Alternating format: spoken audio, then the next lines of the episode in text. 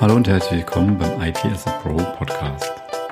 Der unabhängige IT-Podcast von einem IT-Pro für IT-Pros. Im IT as a Pro Podcast sprechen wir über On-Prem-Infrastrukturen und Cloud-Services. Mein Name ist Benjamin Bürg und du findest mich auf LinkedIn und im Podcast überall, wo es Podcasts gibt. Heute schauen wir uns die drei bekannten Cloud-Service-Modelle an.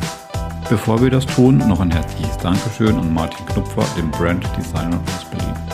Seinen Kontakt findest du in den Show Notes. Und nun schalten wir die Musik aus und legen direkt los.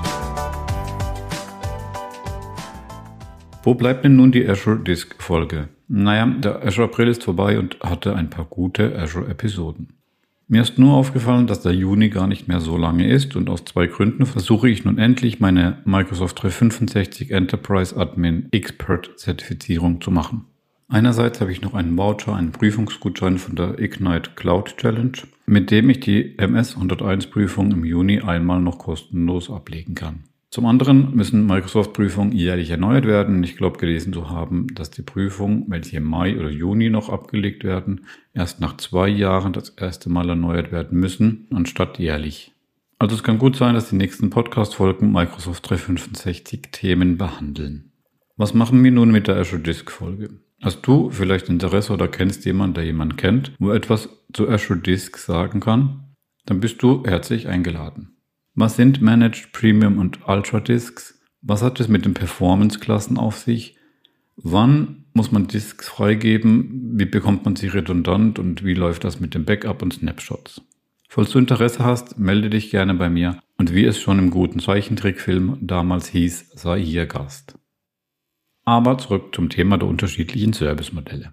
Mir ist die Unterscheidung zu kennen sehr wichtig und geht oftmals in den Schulungen unter, weil es eine langweilige Tabelle ist. Da wandert man lieber zur nächsten Folie, aber ich würde genau diese zusammen mit euch gerne anschauen. Am besten holst du dir die Darstellung einmal aus den Show Notes, falls du sie nicht präsent hast. Es gibt drei grundlegende Service-Modelle, die wir unterscheiden sollten. Bevor wir die einzelnen anschauen, erinnern wir uns noch, wie es damals vor der Cloud gewesen war.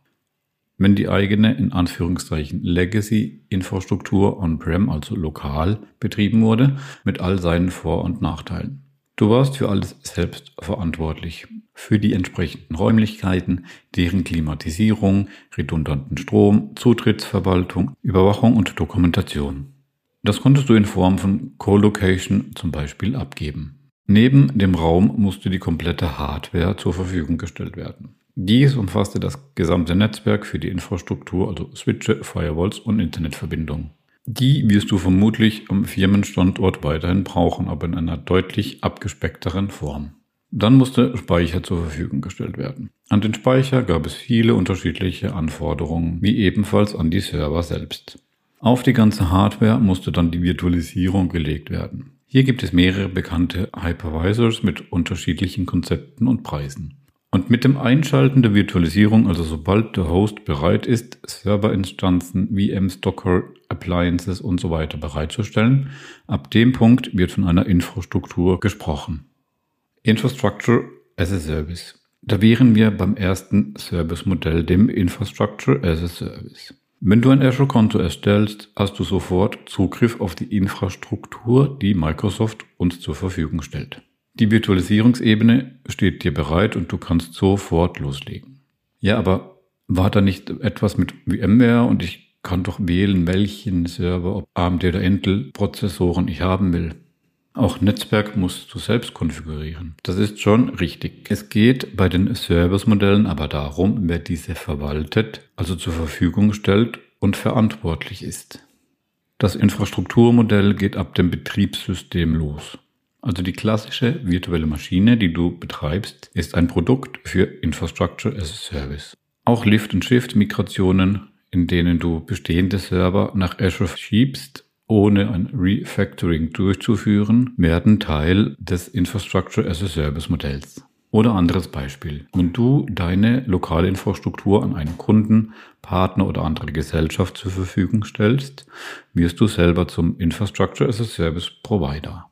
Also im IAS bist du für das Betriebssystem, sei es Windows oder Unix, zuständig. Und die Software und Runtime, die darauf läuft. Middleware ist die Software und Runtime, die benötigt wird, zum Beispiel als Webserver der IIS. Die drei Sachen installierst, konfigurierst, wartest und aktualisierst du selbst. Die Vorteile von IAS sind enorm, sehr umfangreich und vermutlich eine eigene Diskussion wert. Da du die Räumlichkeiten nicht mehr bereitstellen musst, ist eine örtliche Unabhängigkeit gegeben. Finanziell sparst du dir die initialen Erneuerungskosten. Bei der Skalierung haben die großen Tech-Anbieter natürlich ganz andere Möglichkeiten. Stabilität und Zuverlässigkeit stehen auch auf der Liste der Vorteilen. Auch fühlt sich das Management wohl, wenn SLA, also Service Level Agreements, getroffen werden können. Die Liste der Vorteile könnten wir noch weiterführen, aber ich hoffe, die wichtigsten Punkte angesprochen zu haben. Plattform as a Service. Schauen wir uns das nächste Modell an. Plattform as a Service. Wenn neue Workloads, Anwendungen in der Cloud abgebildet werden sollen, dann würde ich persönlich zuerst Plattform as a Service in Erwägung ziehen, anstatt Infrastructure as a Service. Das Anwendungsgebiet reicht hier von Anwendungsentwicklung, Deployment bis hin zu Analytics und BI. Azure-Produkte sind hier zum Beispiel SQL-Datenbanken, App-Services für zum Beispiel Web-Apps, Logic-Apps und Azure Functions. Du bist nur noch für die Software und die Daten verantwortlich, nicht mehr für die Schichten darunter. Beispiel der SQL-Datenbank. Es ist nicht mehr nötig, dass du die Hardware und den Server bereitstellst. Keine Installation, Konfiguration des Servers und keine Installation von SQL oder deren Voraussetzungen. Aber auch Azure Active Directory Domain Services ist ein Plattform as a Service, weil keine Domain-Controller mehr selbst verwaltet werden müssen.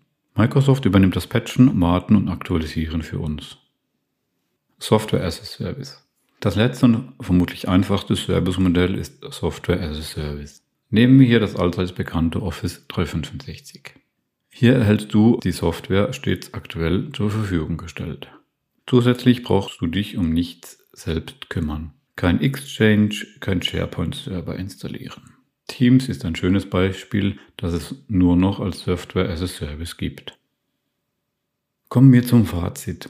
Oftmals begegnen mir IT-Lehrer, die Infrastruktur on-prem aufgebaut haben und diese nun eins zu eins in der Cloud als Infrastructure as a Service abbilden wollen.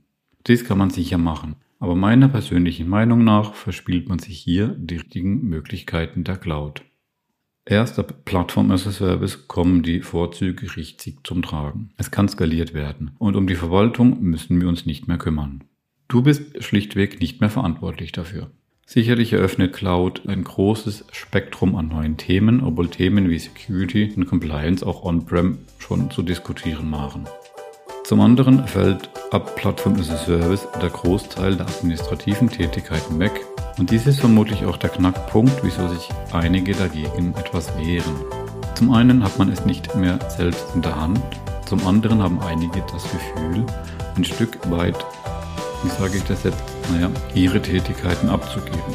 Wenn du Plattform as a Service Projekte per Template deployst, das System sich automatisch skaliert und wartet, dann fallen natürlich einige Jobs weg, die aber auf der anderen Seite als Cloud-Admins, Architekten wieder benötigt werden. Es entstehen, wie gesagt, neue Felder durch die Cloud. Native Apps, Big Data, Digitalisierung und, und, und. Von daher gebe ich persönlich gerne Themen, die ich seit 20 Jahren mache, an Microsoft ab.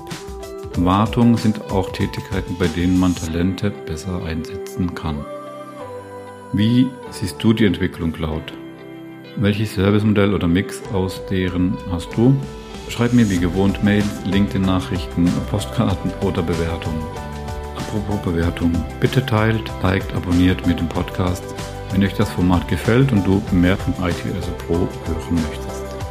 Vielen Dank für dein Interesse und Zeit. Ich wünsche dir was. Bis zur nächsten Folge.